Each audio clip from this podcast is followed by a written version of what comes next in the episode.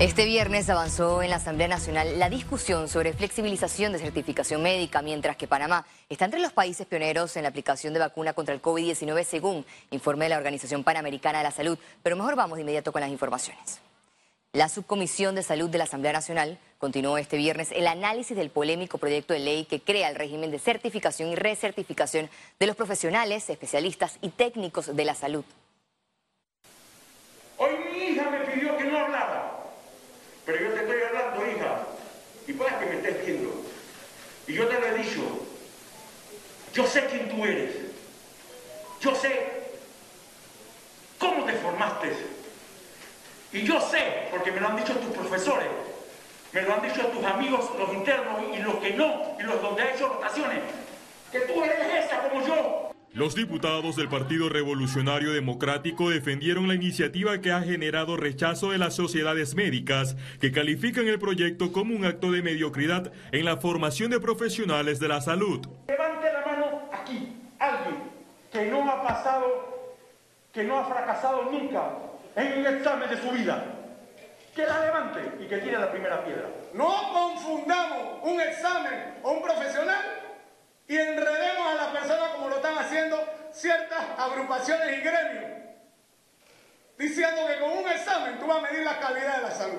Uno de los argumentos de la subcomisión legislativa es que son pocos los estudiantes que llegan al internado. Las 4.000 personas que han aplicado el examen, el 41% no ha pasado. El diputado Cristiano Adames confirmó que habló de la ley con el presidente Laurentino Cortizo, quien recientemente señaló que no permitirá el juega vivo. Le dije al señor presidente de la República cuando conversé con él en el día de ayer, nosotros no queremos eliminar el examen, no lo queremos eliminar.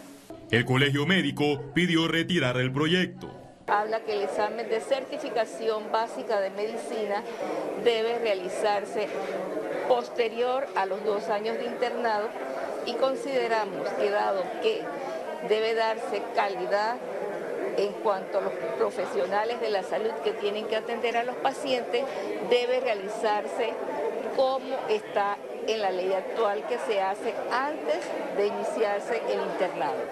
Quisieran ustedes que sus hijos, sus nietos, sus familiares pasasen por un proceso que no de excelencia, sino de falta de igualdad de condiciones.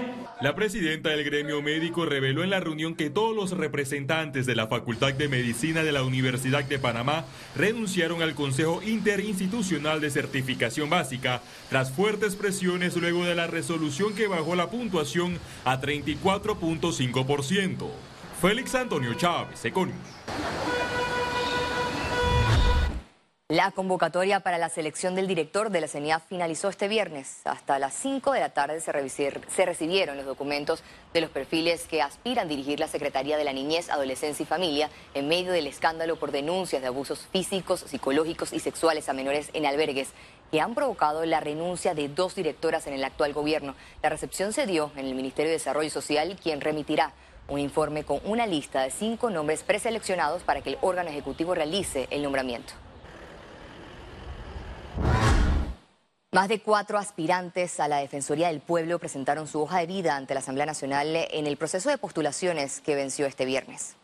En la lista aparece el actual defensor del pueblo, Eduardo Leblanc, quien se posiciona como favorito o el ungido de la bancada mayoritaria oficialista del PRD. Siento que es uno de los proponentes, uno de los candidatos, yo siento que tiene una hoja de vida adecuada, ha hecho un buen trabajo eh, y también, lógicamente, hay que dar espacio para analizar los otros que se están proponiendo. ¿no? Esperamos que la designación esté basada, obviamente, en perfiles en perfiles con lo que necesita el país en un momento tan difícil, donde esa posición juega un rol determinante para los aspectos de los derechos humanos en todos los temas de este país. Desde su designación, Eduardo Leblanc ha sido cuestionado por su postura ante las protestas ciudadanas, la ley de adopciones y el matrimonio igualitario. Estamos en el proceso de recibir las hojas de vida.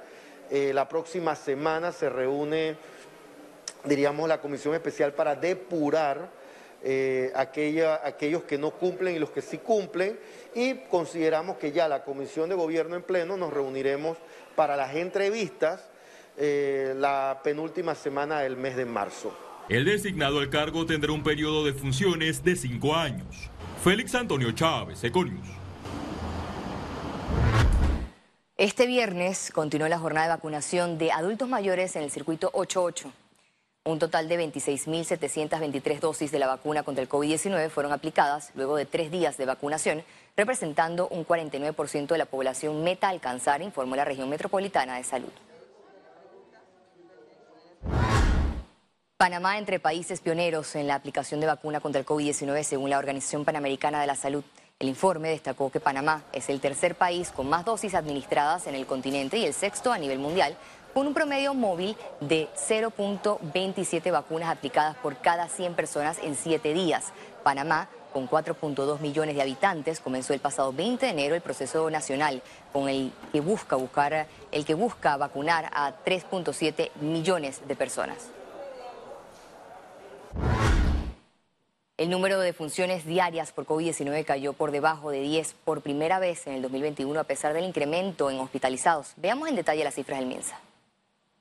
347.226 casos acumulados de COVID-19. 451 sumaron nuevos contagios por coronavirus. 857 pacientes se encuentran hospitalizados, 111 en cuidados intensivos y 746 en sala. En cuanto a los pacientes recuperados clínicamente, tenemos un reporte de 334.795. Panamá sumó un total de 5.981 fallecidos, de los cuales 9 se registraron en las últimas 24 horas. La Cámara de Comercio de Panamá solicitó el veto del proyecto de ley 508 que busca regular la educación particular y exigir un descuento a estudiantes. El gremio empresarial calificó la propuesta como inconstitucional e insistió al Estado que debe ofrecer apoyo económico a los padres de familia y estudiantes que lo necesiten por la disminución de ingresos, suspensión de contratos y falta de empleo en el país por la pandemia. Continuando con el mismo tema, las universidades particulares de Panamá también rechazaron el proyecto de ley 508 porque afecta la calidad académica y su estabilidad económica.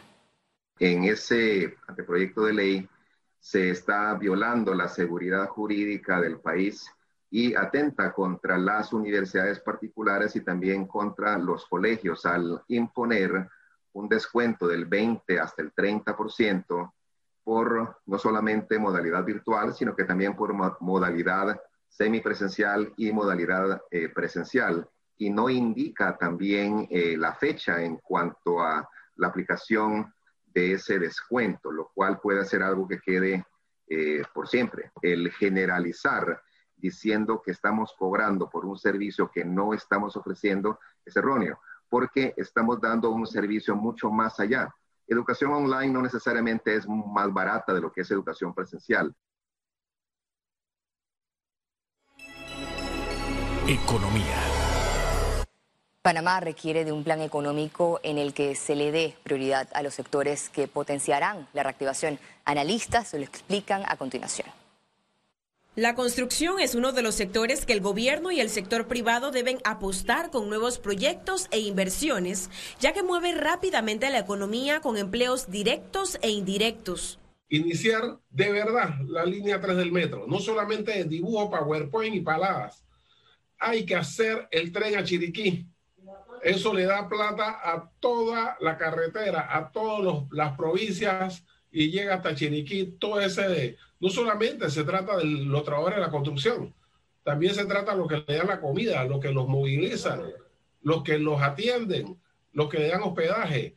Entonces, eso es un plan económico, pero hay que hacer el plan. Economistas aseguran que Panamá puede crecer dos dígitos en 2021 si se cambia el rumbo del país. Con el comercio y un impulso al sector de la construcción, que son 18% de la economía, ya nosotros tenemos un espacio suficiente además de la inversión estatal, para crecer. Que nos permita poder conseguir recursos eh, que puedan superar ese déficit y poder enfrentar la economía que para este año va a ser eh, eh, con algunas limitaciones, pero vamos a tener un crecimiento importante. Mientras que el turismo es otro sector que pese al fuerte impacto de la pandemia podría generar grandes ingresos al país si se reactiva completamente. Trabajan en un bono turístico. Estamos en coordinación para plantear el proyecto, para ejecutar el mismo eh, lo antes posible eh, y que eso pueda ayudar a estimular la demanda eh, del turismo interno, que es el que directamente nos compete la ATP. Ciara Morris, Econews. La Caja de Ahorros anunció la implementación de dos nuevas líneas de crédito para sus clientes en medio de la reactivación económica. Hemos firmado acuerdos de financiamiento con Caja de Ahorro con dos bancos internacionales eh, por la suma de 50 millones, los cuales se ajustan e incrementan el monto de los 400 millones que habíamos logrado conseguir al inicio de la pandemia para el fortalecimiento y el mejoramiento de la reactivación económica del país. Al regreso, internacionales y recuerde, si no tiene la oportunidad de vernos en pantalla, puede hacerlo en vivo desde su celular a través de una aplicación destinada a su comodidad. Es Cable Onda Go, solo descárguela y listo, ya venimos. Ya volvemos en minutos.